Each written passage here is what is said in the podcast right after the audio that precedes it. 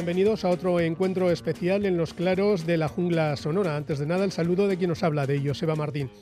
Para estos próximos minutos hemos preparado un contenido musical para espíritus sensibles, porque nos vamos a centrar en el llamado pop barroco inglés de finales de los 60.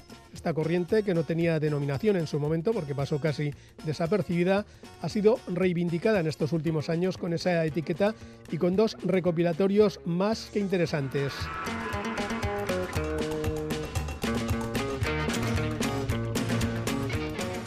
Uno de los recopilatorios se publicó a través del sello londinense Sanctuary, nacido en 1979 en conexión con Iron Maiden y otras bandas del heavy metal y del hard rock, y que cerró precisamente en aquel año, 2007, por lo que aquel recopilatorio, The and Symphony, T in Sinfonía, apenas tuvo repercusión. En 2020, la discográfica independiente Ace Records publicó otro recopilatorio con el mismo título en un extenso CD y en un doble disco en vinilo con 22 canciones que van de 1968 a 1974. En este caso, Ace Records incluye además un cuadernillo de 16 páginas donde se cuentan las historias de los diferentes solistas y grupos, en ocasiones bastante oscuros y casi desconocidos. Comenzamos con los que seguramente son más populares, de Honey Bass y su gran éxito de 1968, I Can Let Maggie Go una canción que llegó hasta el número 8 en las listas británicas de aquel año, de 1968.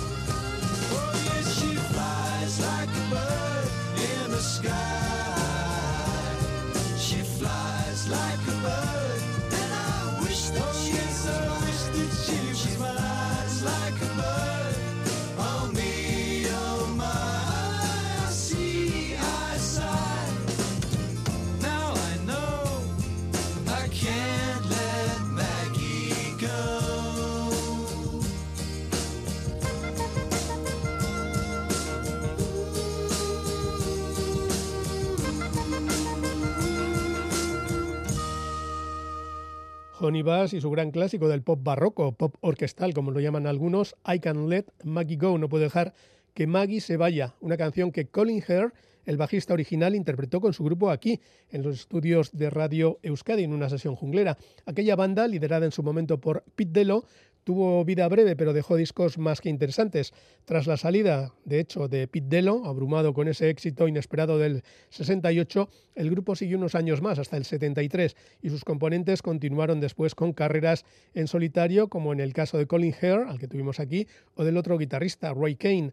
Gracias al sello bilbaíno Hanky Panky Records se han podido reeditar muchos de los trabajos de Honey Bass y de sus diversificaciones. Seguimos ahora con Mike Batt y otro clásico de aquel año, del 68, Fading Yellow, y sus detalles de piccolo o de cello. En el pop barroco inglés hay mucho de lo que Paul McCartney y George Martin, el productor de los Beatles, crearon en Abbey Road con instrumentistas de música clásica. Mike Batt es todo un personaje de la industria musical en el Reino Unido. Comenzó con, 17, con 18 años en Liberty Records. A los 19 era ya su AR, es decir, el cazatalentos y quien decide sobre el repertorio de cada artista. Y compuso y produjo discos para un montón de ellos. Últimamente, por ejemplo, está detrás de las producciones de Katie Melua. Pero en 1968 firmó esta delicada Fading Yellow.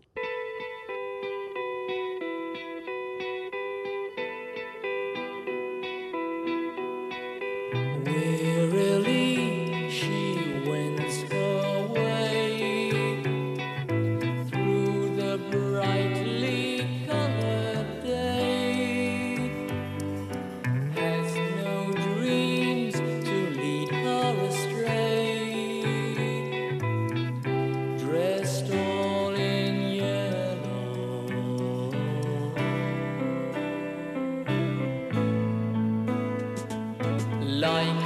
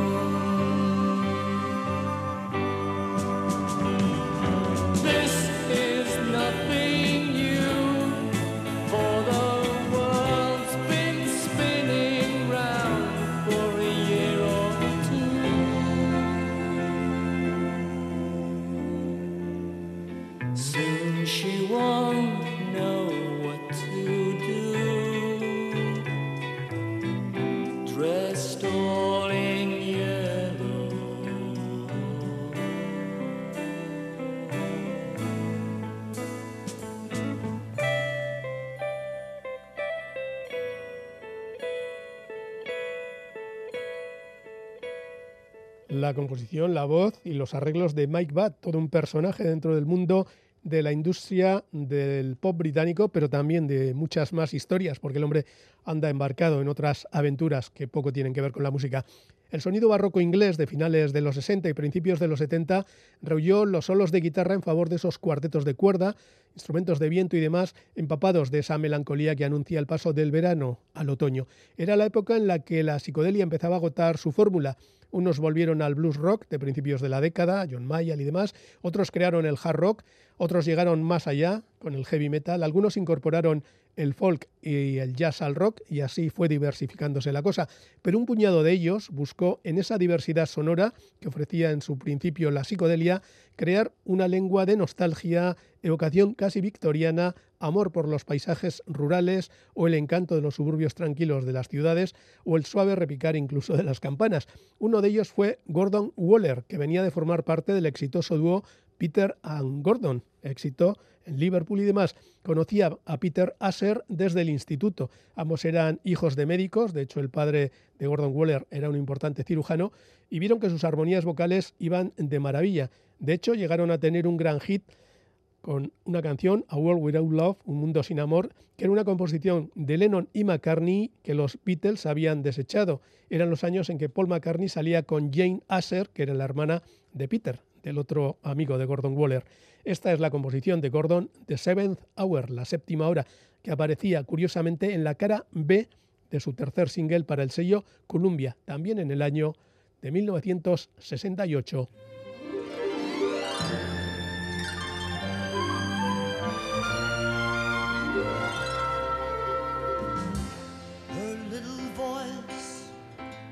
and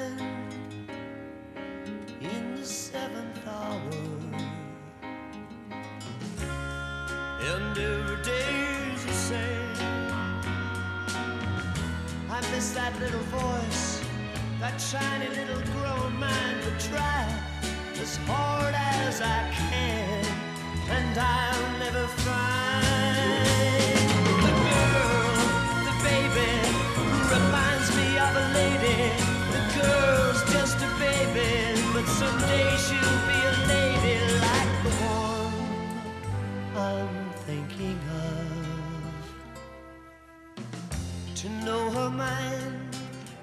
the truth she'd find in the seventh hour. I'll never understand. The sun is going down, but where's her dressing gown? She'll go to sleep at seven, eight, or ten to her secret land.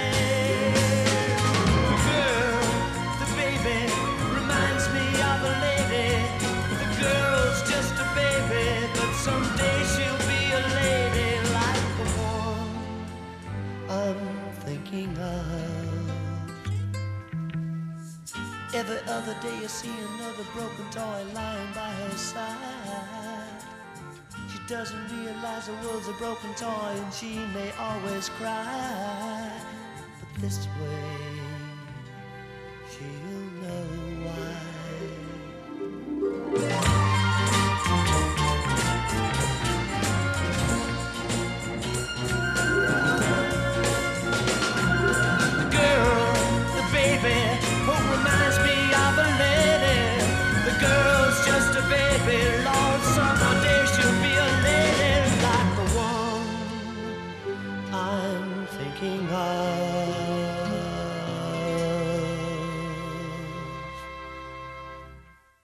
Con una de las canciones que protagonizó en su carrera en solitario después de ese exitoso dúo que formó junto a Peter Asher, amigo de Paul McCartney, su hermana por ahí de por medio como novia de Paul, en fin, historias curiosas del pop británico. Seguimos con el pop barroco y con esta colección del año 2020 de la independiente Ace Records titulada Tea and Symphony, The English Baroque Sound, el sonido barroco inglés, 1968 1974. La mayoría de las piezas, y vamos a seguir aquí un orden cronológico, son del 68 y del 69. Seguimos ahora con Richard Harry, un artista de breve trayectoria que coincidió en su camino con el productor neoyorquino Tony Visconti, antes de que comenzara a producir este hombre a David Bowie, a T-Rex, a Iggy Pop, a Thin Lizzy o incluso a los Strangles y mucho más recientemente al grupo bilbaíno vasco-argentino Cápsula.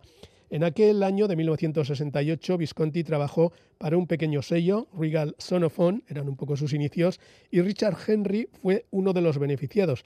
Así suena Oh Girl, con sus arreglos orquestales, su toque de piano, una creación del propio Henry que después versionarían algunos músicos británicos importantes. Henry solo llegaría a grabar un par de singles más, acercándose más al sonido soul, antes de dedicarse a otras cuestiones. Así suena esta pieza, como decimos, de Richard Henry, titulada Oh Girl.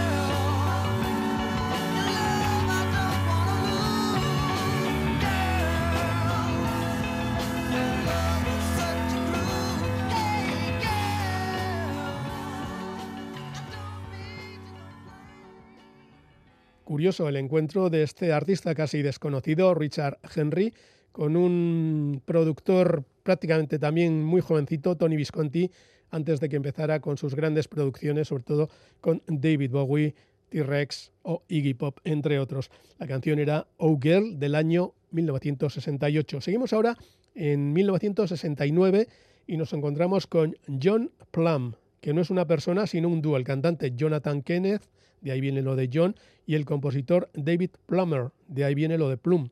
Llegaron a grabar dos singles para el sello SNB, que era la discográfica impulsada con sus iniciales por un señor llamado Simon Napier Bell, y creada en 1968 y clausurada en 1969, esta discográfica, después de publicar casi 20 singles, contribuyó a la escena del pop barroco con una canción destacada titulada Alice. Aquí donde John Plum cuenta con la intensidad vocal del cantante, de John Kenneth, Jonathan Kenneth, y la exquisita producción del joven y talentoso Ray Singer. en el año 1969.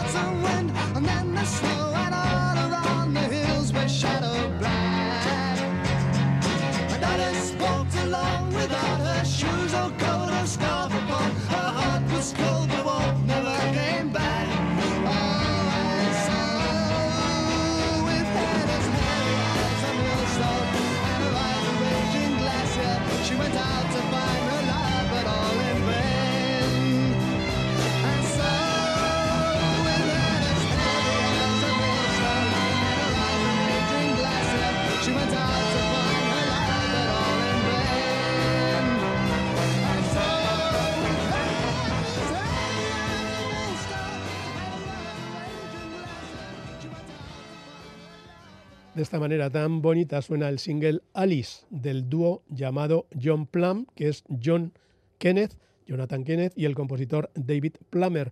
Una canción que suele aparecer a menudo en los recopilatorios de esta época de la escena británica independiente de finales de los 60. Y seguimos, de hecho, en 1969 con la siguiente canción, titulada Shapes and Shadows, Formas y Sombras, que lleva la firma del grupo Tandem dentro del sello Chapter One. Un sello importante dentro de esta escena independiente en aquella época porque llegan a incluirse en esta recopilación de pop barroco hasta cuatro artistas diferentes de Chapter One. La producción en este caso corre a cargo de Les Reed, que era el dueño del sello de Chapter One, que venía de trabajar con Tom Jones, así que sabía bastante de esto de la industria musical y de cómo llegar al gran público a través de interesantes canciones de pop. El grupo Tandem, por cierto, era la continuación natural de una banda londinense de rhythm and blues, digamos de puff rock y demás, que había decidido separarse.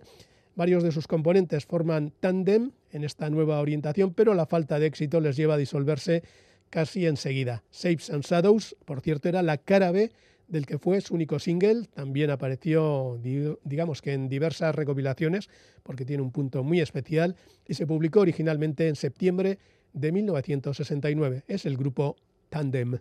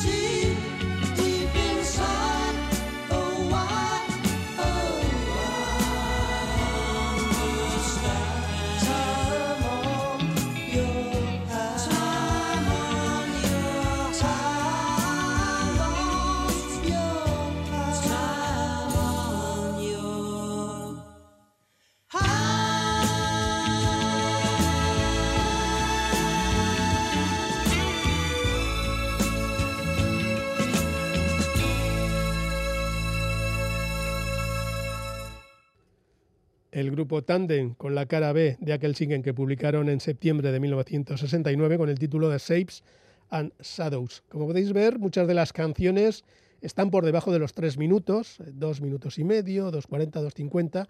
De vez en cuando sobrepasan, pero eso es un poco el estándar, no llegar a los tres minutos porque da cabida a lo que es la melodía, las armonías vocales y el protagonismo de algunos instrumentos que generalmente eh, hasta entonces ocupaban una especie de segundo plano dentro de la música británica, dominada sobre todo por los grandes grupos de la invasión, Liverpool y demás. La siguiente canción también es una cara B, lleva por título Epitaph When Times Were Good, epitafio, cuando los tiempos eran buenos.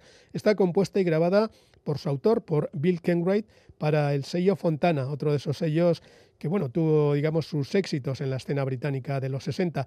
La letra define muy bien el espíritu del pop barroco inglés. Adiós a los buenos tiempos, a dónde se fueron las flores, eh, están ya muertas, se ha pasado su época, los campos están desnudos, etc. Ken Wright había grabado antes para diferentes sellos, llegó incluso a ser DJ de Radio 2, además de empresario teatral y ejecutivo del Everton, del equipo de fútbol, y sus grabaciones suelen aparecer en muchos recopilatorios de la época, como esta titulada Epitaph, un toque muy lánguido con la producción además del propio cantante, un señor llamado Bill Kenwright.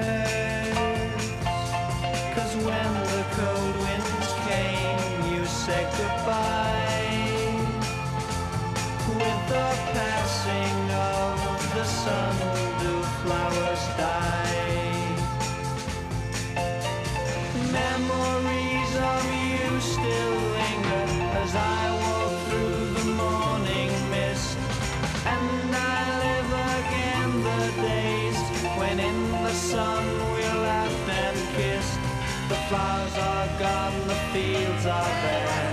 Was there were gentle people there? Or where does love go when the flowers die?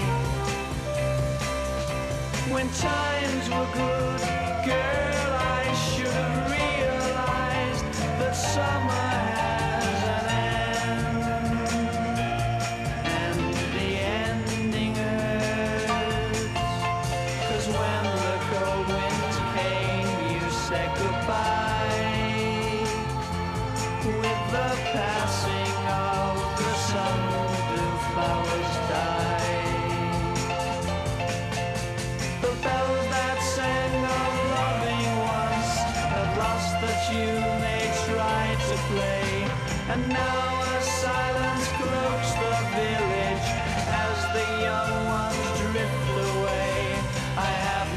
choice I must remain. One day she might return again.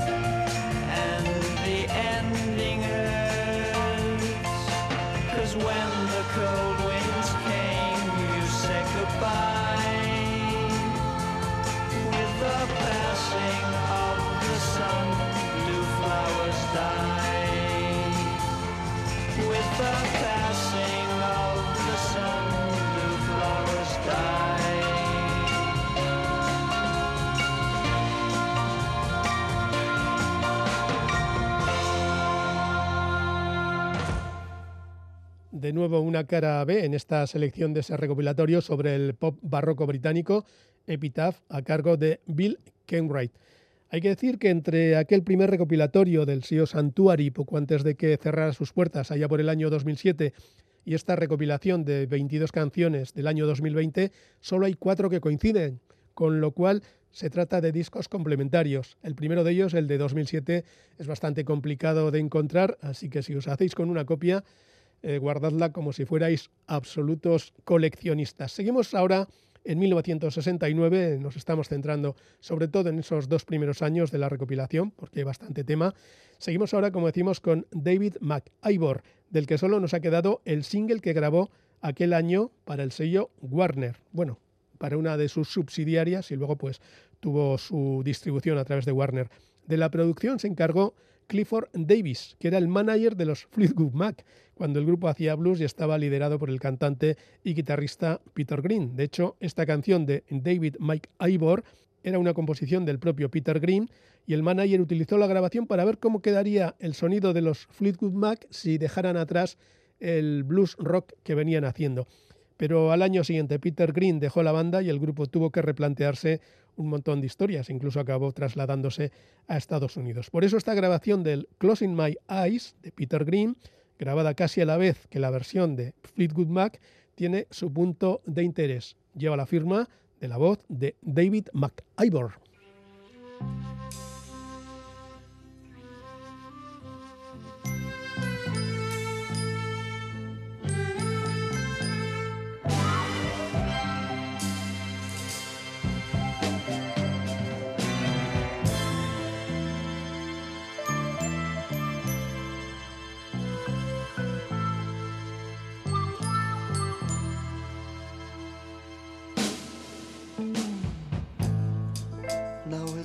Same as before, and I'm alone again.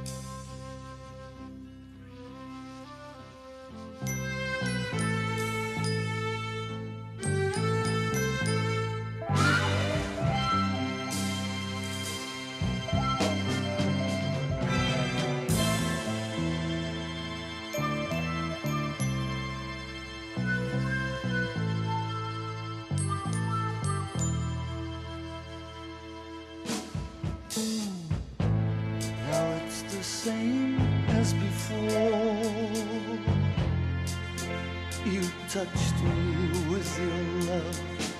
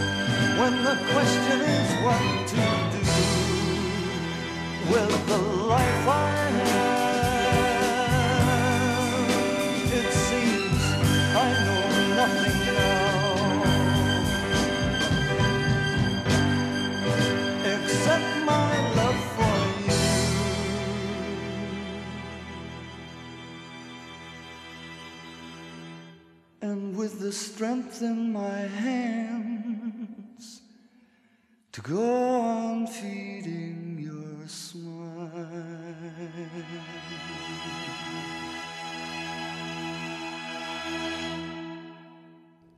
Closing My Eyes, una canción compuesta por Peter Green, cantante y guitarrista de los Fleetwood Mac, antes de que abandonara la banda, pero en la voz de David McIvor, el que fue su único single allá por 1969. Y seguimos en ese mismo año recorriendo los remansos y los paisajes evocadores del pop barroco inglés con el grupo The Bliss, una formación nacida en la Grammar School de St Albans, una población que está al norte de Londres. Todo esto pocos años después, desde que salieran allí del mismo centro, ni más ni menos que los Zombies. Solo llegaron a grabar un single que además contó con la producción del jefe de Chapter One, el sello del que os hablábamos antes, o sea, el señor Les Reed. La canción es Lifetime, también en la cara B del single, con una curiosidad, la flauta de Harold McNair, quien había tocado a menudo en los discos, por ejemplo, de gente como Donovan o incluso en la Orquesta Sinfónica de Londres.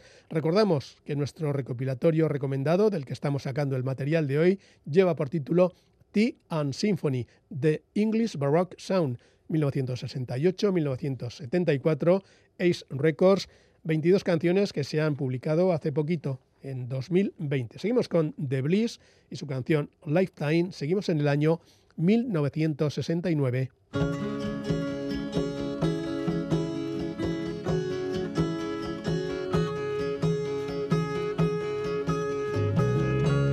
We are as birds fluttering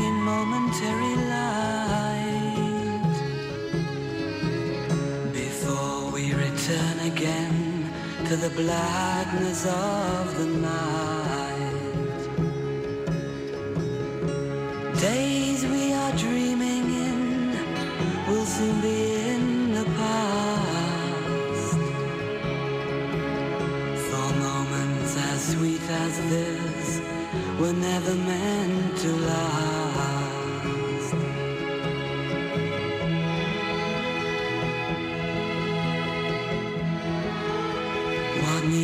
for answers?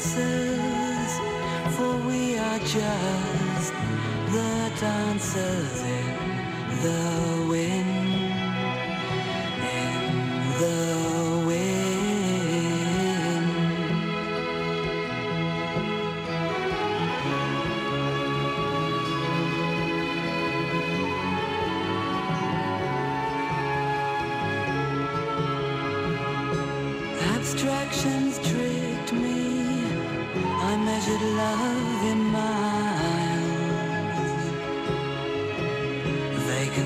For interest in the distance of your smile.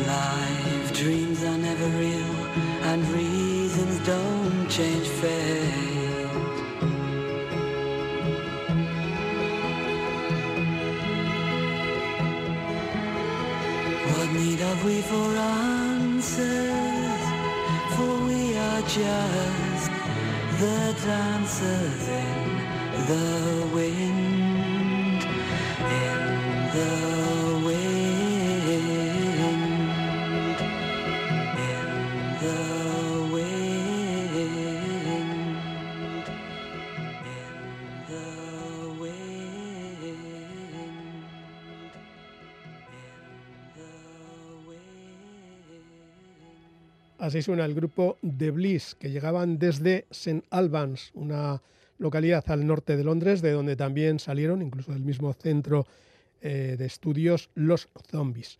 Seguimos ahora con Christopher, que es el nombre artístico de un cantante un tanto curioso. Su nombre real es Paddy O'Neill, también firmó discos como Christopher O'Neill.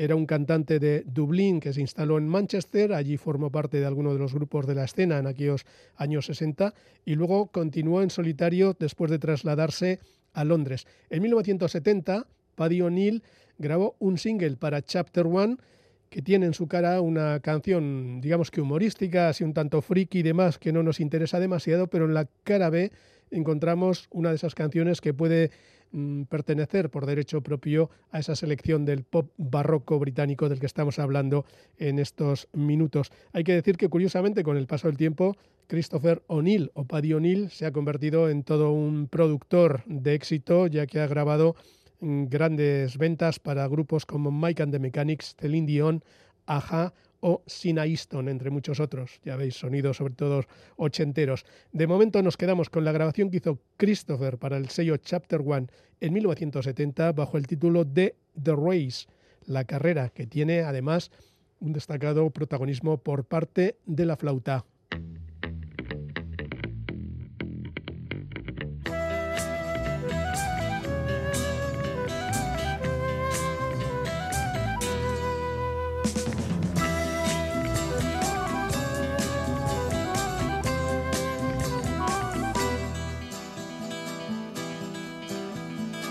Race you to the corner, I'll race you down the street.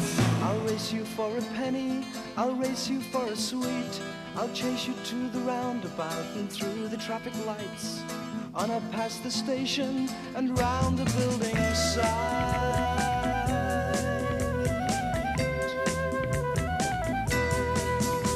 I'll race you to the school gates, we'll race around the hall.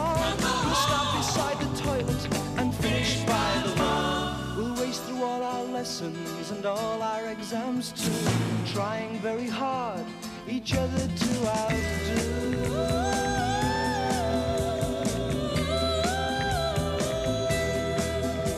I'll race you in my mini car with its shade, that's all the rage. I won the race to get the car when I won the highest wage.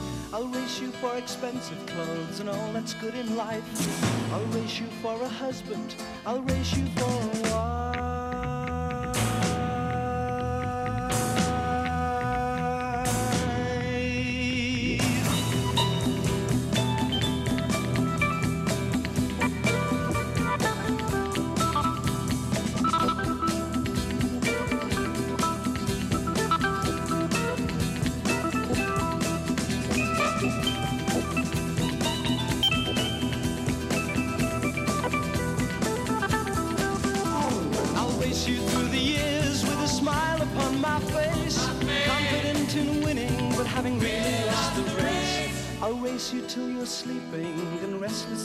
I'll race you till you're aging. I'll race you till you're dead.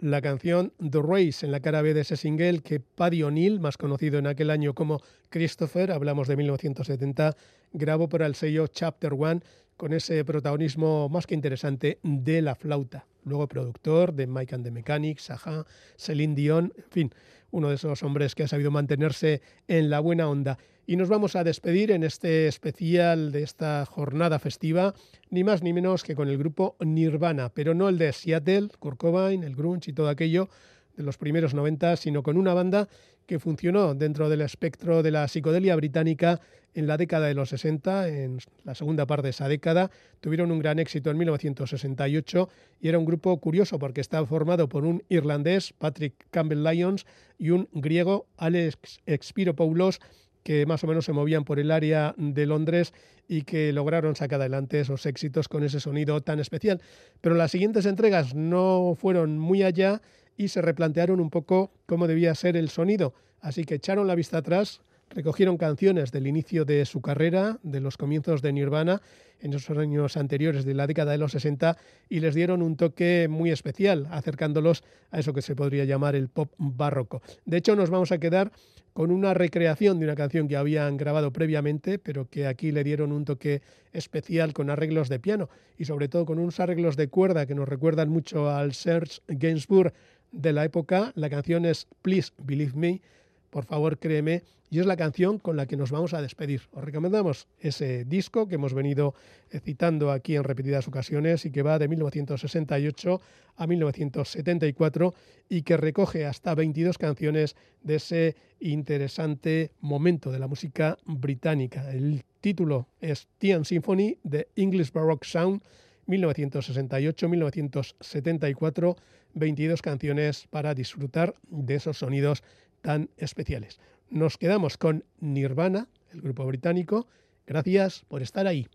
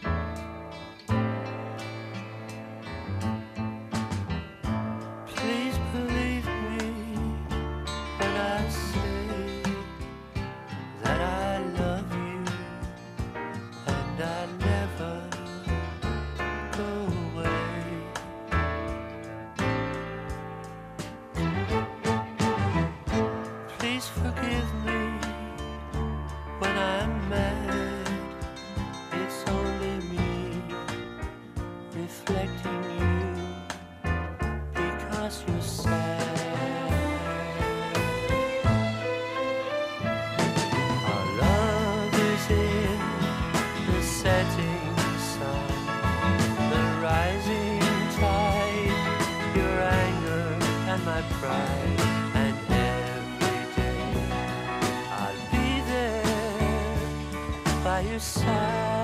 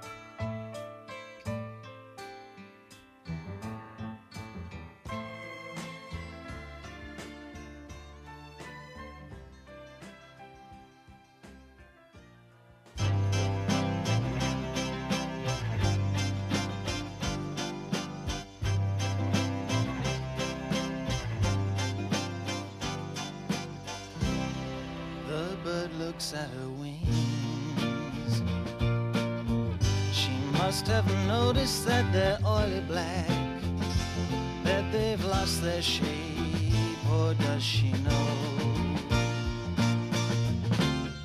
Her life is drained away. The bright blue home that she knew so well is a darkening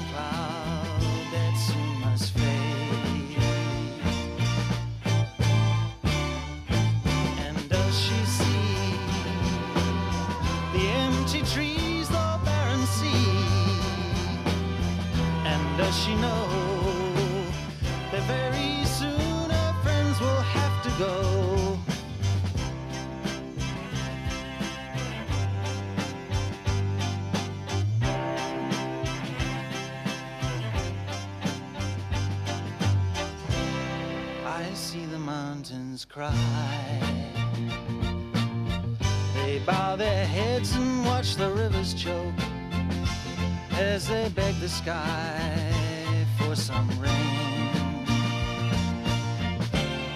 The sky's in love with us. but even her blue walls are turning gray.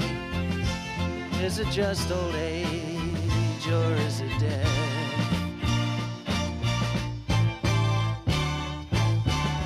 And does she see the empty fields, the barren sea?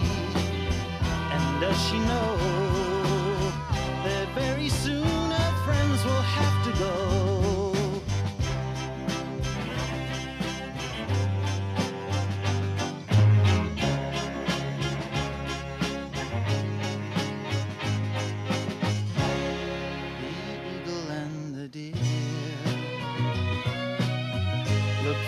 tall green trees with frightened eyes. Do they realize their time is near? The hawk is on the wing. And far below she sees some factory smoke. Is it just man-made or will we